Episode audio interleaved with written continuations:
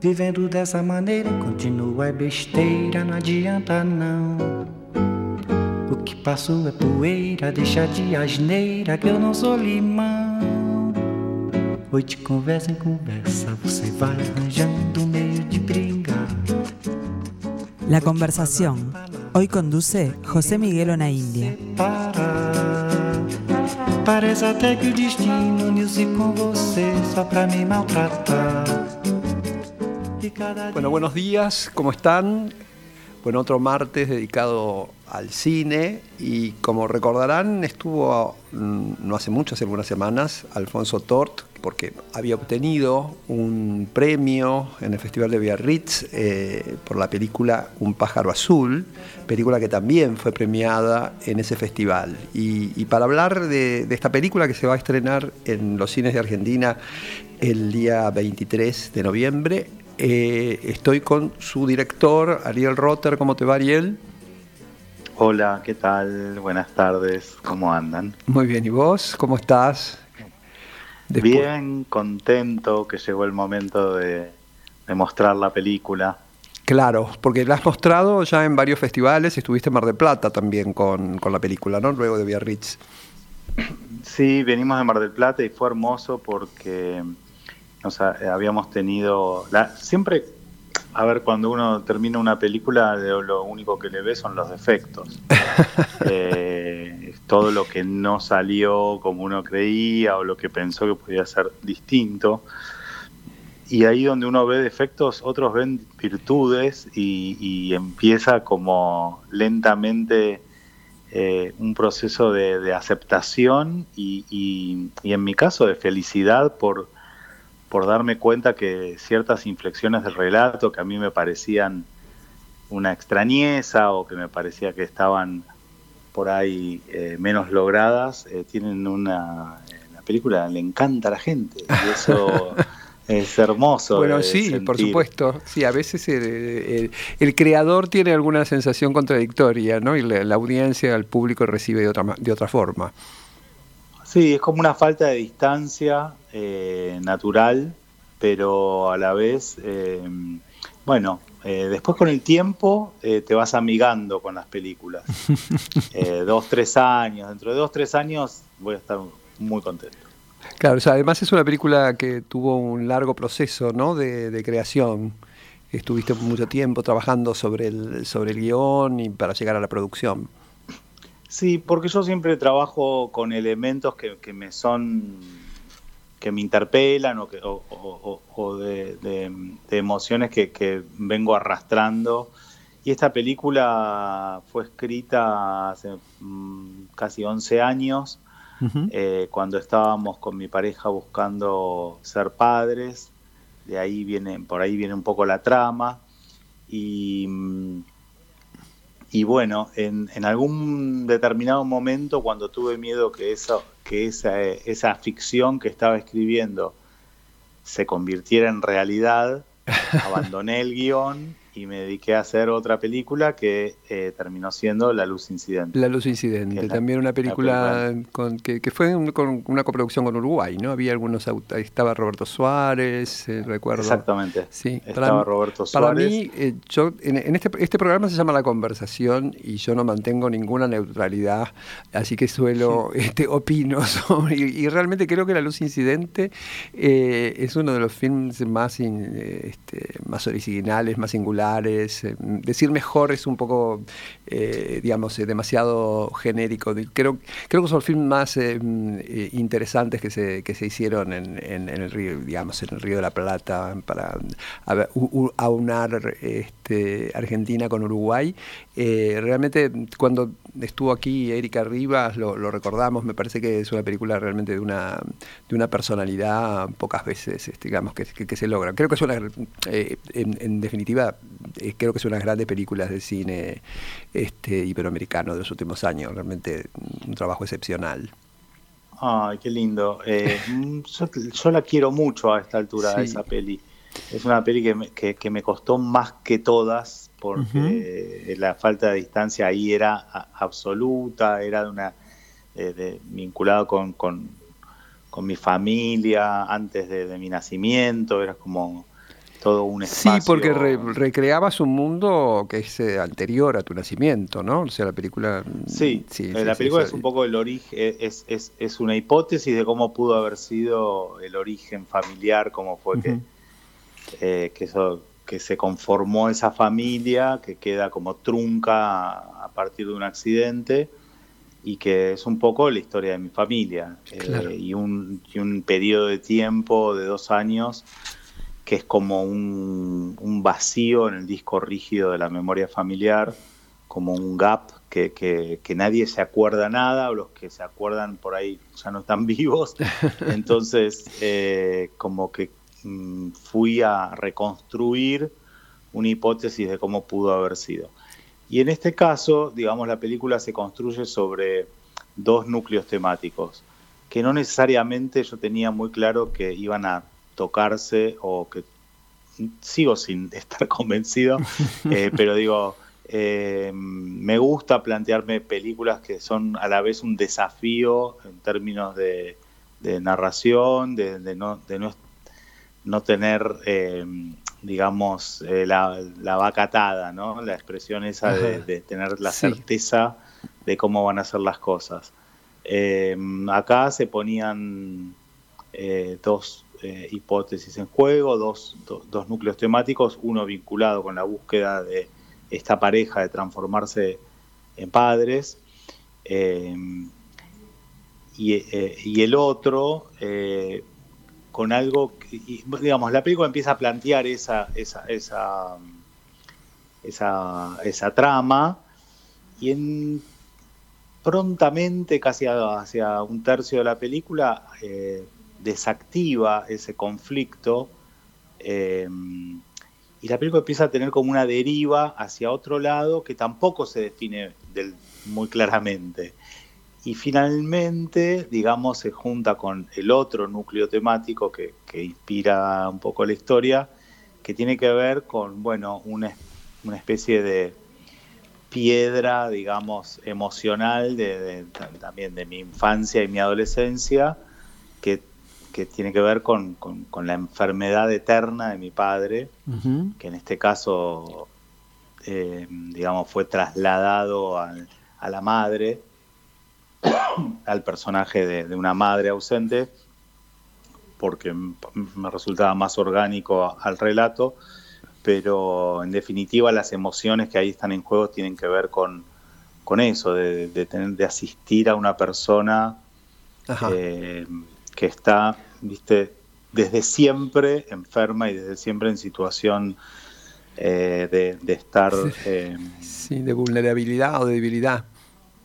Sí, es como la amenaza de que en cualquier momento eso se va a terminar, de asistir a, al, decaimiento físico de alguien y, y, bueno, lo que genera eso, las huellas emocionales que en definitiva pueden generar eso, en la actualidad en los vínculos que están en juego eh, en este momento, ¿no? Claro. Eh, la, película tiene como un poco esa, esa, si se quiere, esa hipótesis que está centrada sobre todo en el personaje de, Alfonso, eh, que es el verdadero protagonista de la película, ¿no? El que lleva adelante el peso de, de, la subjetividad de la película y, y un poco es esa lo que, lo que se intenta contar, quizás que, mientras él está intentando convertirse en padre, quizás tampoco lo está logrando porque no logró resolver sus, sus asuntos de hijo, digamos. Claro. Algo así. A veces, sí. Y bueno, ¿cómo, eh, eh, esta película es una coproducción con Uruguay. ¿Cómo, cómo, cómo fuiste armando? Esta película es una, es una coproducción total con Uruguay. O sea, eh, fue hecha em, palmo a palmo con Uruguay, porque por un lado eh, tuvimos eh, por primera vez la, dicha de, ser ganadores del fondo. Em, sí, el fondo audiovisual, el FONA. El, FONA, que, que, tiene solo tres premios al año. Sí. Y bueno, es bastante difícil de, obtener, lo obtuvimos. Eh, y luego em, con nuestros coproductores eh, que son eh, Pancho, Mongou y Isabel de Montelona. Sí. Y bueno, y fue realmente muy, muy placentera toda la, la colaboración, porque gente como muy amorosa. Y esta vez, además, hice toda la postproducción de la película en Montevideo, así que puedo decir que... Aquí además de Alfonso Tort hay, hay todo un trabajo... Además de tener el protagonista, no solo el protagonista, porque también está eh, Néstor Gusini, que es un actor sí, extraordinario, espectacular, extraordinario, es una, galaxia de personas eh, increíble. Sí, un actor que eh, trabajó mucho con Pablo Stoll y bueno, trabaja muchísimo en, cine, estuvo en, El Reino Yo también. lo conocí en, esa serie maravillosa que hizo Pablo, que es todo detrás de Momo, y ah, quedé como impactado de ese... Que encima es un, actor eh, natural, es un, es un instintivo, es un tipo que, no, que entiendo que no tiene formación actoral, sino que es un natural. Un, sí, un actor sin, que sin necesidad de, escuela, digamos. Sí, sí, es espectacular. Creo que tiene inclusive algo de formación de murguero. Eh, muy, muy lindo, muy lindo personaje. Y bueno, y Alfonso, ¿no? Que, sí. Sí, después también tenés un elenco argentino muy fuerte porque está, bueno, las mujeres, ¿no? Julieta Silverberg, que es una actriz deliciosa y, realmente la, coprotagonista de La Niña Santa, para darle, si, si, la audiencia no, una de las, este, y, realmente un protagonista de una cantidad de películas, y, Susana Pampín, que también estuvo contigo en, en, en El Luz Incidente. Sí, Romina Paula, Romina, Flechner. Sí, sí, sí. Em, está también María Villar. No, nos dimos un María Eugenia Gerti, nos dimos el lujo de tener un elenco de todas primeras figuras que vinieron a ser personajes breves, pero yo tenía la ilusión de trabajar con todos ellos y, los, los convoqué casi pidiéndole disculpas por la brevedad de sus personajes, diciéndole, no sé cuándo voy a tener tiempo de hacer como una película de protagonista con cada uno de ustedes, pero vengan, quiero, quiero tener la posibilidad de, hacer algo juntos. Y creo que un poco por, por, por, lo que contabas antes de La Luz Incidente, que fue una película que, que, que transitó y que, eh, y que fue vista y querida, además, eh, creo que vinieron. Claro. no sé qué va así. Eh, sí, va a pasar con la próxima. El cine a veces no tiene personajes, tiene, tiene, personajes que pueden estar poco tiempo en pantalla, pero que se imponen, ¿no? O sea que es, es un poco el, el concepto a veces de, Obviamente que hay películas con grandes protagonistas y grandes roles, eh, pero muchas veces los, lo que los americanos llaman el supporting cast es, tan importante como los, los, actores que están más tiempo eh, dentro de la trama, ¿no? Y de repente uno recuerda una película... Sí. Perdón, perdón. No, no, no, no, no, seguimos. Dale vos. Eh, no, que, que, uno recuerda de, de, una película este, una escena donde hay un, un, actor que hace algo, no sé, en este momento este, no, quiero ser reiterativo, pero siempre, porque lo, creo que ya lo he comentado, pero está, siempre pongo el ejemplo de Blow Up, que todo el mundo lo, lo asocia a Vanessa Redgrave y Vanessa Redgrave está ocho minutos en la película, el gran protagonista es David Hemmings, este, ella tiene un par de escenas y realmente es la gran, y, y si no, en este momento me está surgiendo una conversación telefónica eh, de, Pubis Angelical de China Zorrilla con Graciela Borges, y es la, única escena de China, y sin embargo es una escena crucial en la película y es la hace tan bien que, uno, este, que te quedan... Eh, y, hay grandes artistas, mira, el caso de China Zorrilla en realidad prácticamente no ha tenido protagónicos, siempre se hizo, se hizo protagónicos muy al final de su carrera, eh, pero, y es una actriz que quedó en la, memoria del cine, y así podemos poner el cine americano el cine y el cine europeo, hay infinidad de, ejemplos. Eh, pero, sí, lo que pasa es que también hay algo después, eh, por supuesto que, que estoy de acuerdo, ¿no? Pero digo, hay algo también que a veces los actores por, por un, tema como de... sí, de carrera, ¿no? De, cuidado de carrera, obviamente, si no, claro, aceptan. por una cosa como de... empiezan a, decir, viste, como a, no aceptar eh, no, por ahí papeles roles más breves para, para, bueno, potenciar su posibilidad de, ser protagonistas o coprotagonistas. Sí. No sé, no, no, no me genera como ni... No, no, tengo opinión al respecto porque no soy actor y no sé cómo, cómo es eso, pero digo, eh, no, Es, riesgoso para los actores que, no están instalados como primeras figuras. Eh, el aceptar mucho rol breve puede llevarlos a no ser nunca primera figura. Entonces hay, hay un.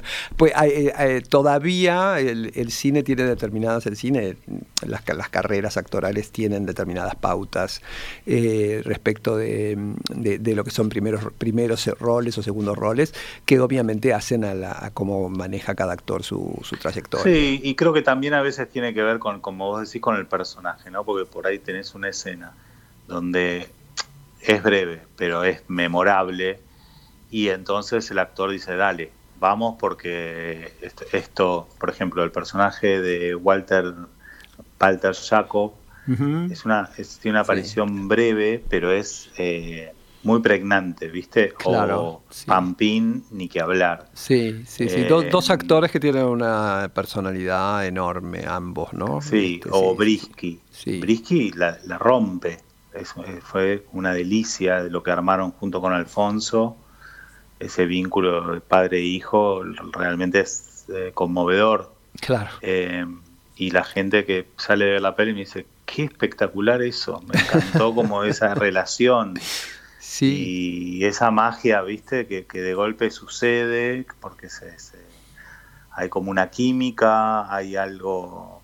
Alfonso me ayudó un montón con eso, porque se juntaban, le tomaba letra, lo volvían a pasar. A ver, probemos así, probemos así, ¿no? Un amor también, Alfonso. sí, es una, encantadora persona. Tipo muy... nada, como era uno más del equipo, ¿no? En ese sentido. Bueno, y, realmente la, vos estás acostumbrado porque desde tu primera película estuviste en, festivales, ¿no? Recuerdo que la presentaste en Berlín, ¿no? Solo por hoy. Eh, este, y, luego, bueno, estás en todos los casos, un, todas tus películas eh, tienen un, paso por, por, festivales importantes. En este caso, Biarritz tiene una gran importancia para el cine iberoamericano, porque fue uno de los primeros festivales eh, dedicados a, promover el cine iberoamericano en, en un país no hispano. Y, es un festival que realmente ha sido, digamos, una, puerta de, apertura. Así que eh, ahí ganaste el premio del, principal del jurado, el, Gran Grand Prix del jurado y, el premio de actuación a, Alfonso. Sí, fue una, fue una sorpresa total porque em, estábamos como te digo, viajando eh, con una sensación de, bueno, la peli que viste media renga, esta es una peli, yo le digo, sí, es Rari. Para mí, igual Rari es bueno, eh, pero venía así porque yo le veía todo el tiempo como las cosas que, que por ahí que no. Y fue una, una fiesta en la sala, como la gente nos acompañaba en todos los los guiños de la película, entendía eh, como el humor, entendía, la película tiene como, em, hay algo que, me gusta, que, que, no necesariamente es algo, em, viste que uno por más que planifique siempre pasa otra cosa, la película ganó en algo de ligereza y eh, respecto por ahí de otras pelis mías y y hay algo leve en su transcurrir que me encantó, como, como, si una liviandad, que no es que, por supuesto, yo digo liviandad eh, y, es una película iraní, pero digo, eh, hay algo un poco más leve y, hay mucho humor y, todo el tiempo la gente está como fluctuando entre la, la, la angustia, el estar metido en la trama, en estar siguiendo, digamos, el devenir dramático y unos pasos de comedia que, no puedo ni creer haberme animado a hacer. Eh, entonces eh, pasa algo ahí de esa combinación que, bueno, me quedé como muy contento de, eso, sobre todo, de haberme animado y hacer como algo, si se quiere, como... Eh, es una piba muy llevadera. Y bueno, también eh, hay algo de, vos hiciste tu primer filme, eh, el primer largometraje al menos, eh, eh, en el 2000, se estrenó en el 2001 en Berlín. luego hiciste la película El Otro, ¿no? Es, así, que esa película estuvo en la competencia oficial en Berlín y ganó Julio Chávez el, el premio al mejor actor.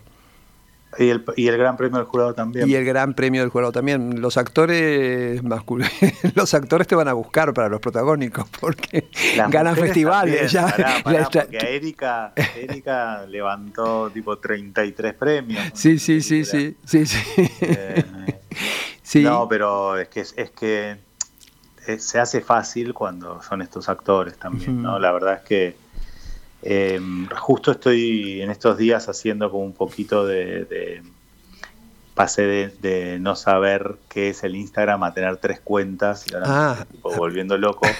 Pero sí, es un, es un trabajo el Instagram. Sí. Ay, no, qué laburo. No, eh, y, estoy promocionando un poco la peli, eh, presentando a los personajes y escribiendo un breve texto de, de cada personaje. De, cada personaje. Y bueno, ese pueden encontrarlo en un pájaro azul punto película y si no en mi red personal que es Ariel Rotter y ya. Ah, bueno, te, vamos, a, te vamos a seguir este, para... Sí, o alfonso.tort, ahí van a tener la versión eh, oriental de, todo esto. Y, y, no, y estaba escribiendo eh, un poco sobre, esta, sobre esto que, sucede con, ciertos actores que tienen que soportar como una cámara que, los mira y los, los observa todo el tiempo, porque en definitiva casi todas las películas, salvo la primera, que, es una película más lejana,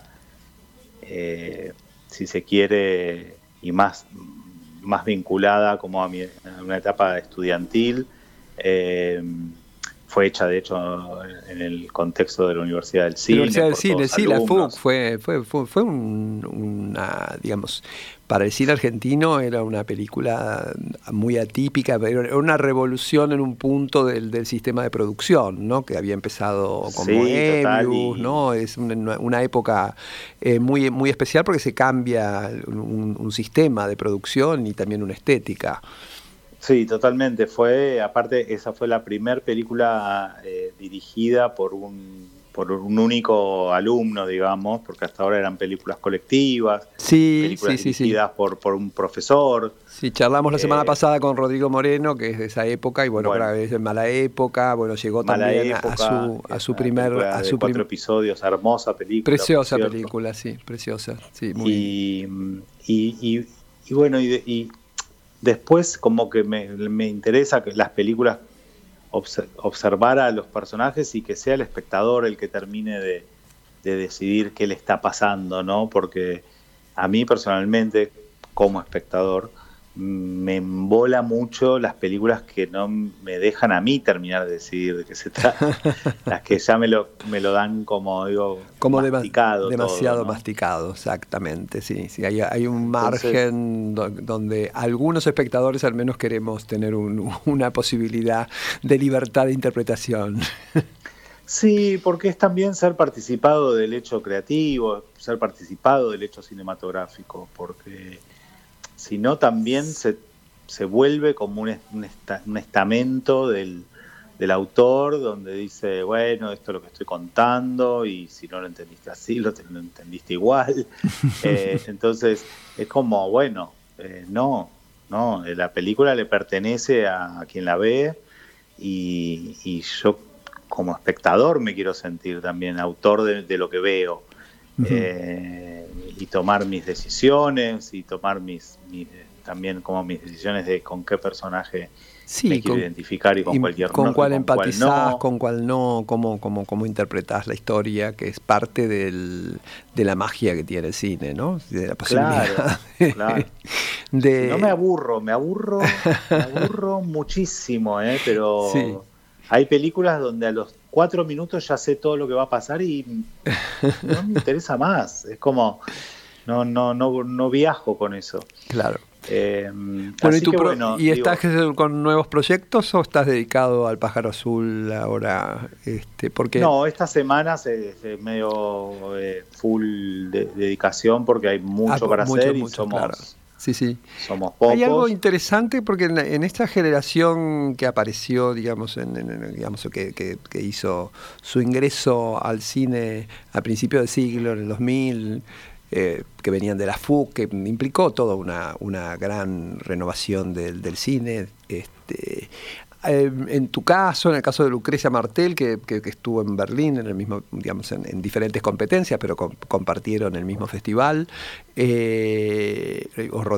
este, el caso de Rodrigo Moreno, etcétera, son eh, directores que toman sus tiempos para hacer películas, ¿no? O sea, no, no, no. Yo creo que el que toma sus tiempos es, es nuestro el contexto. El contexto. Ah, es más el contexto que una elección.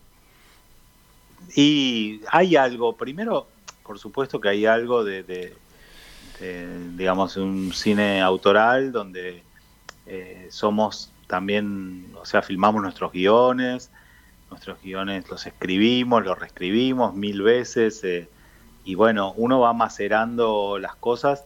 Siempre digo que eh, muchas, te pasa mucho esto que cuando sos realizador, eh, viene alguien y te dice, ¿te puedes contar una historia para que vas a hacer una película con esto? Yo lo paro ahí mismo y le digo, hacer a vos, hacer a vos claro. en el estreno. Exacto. Porque a mí me toma 6, 7 años hacer una película.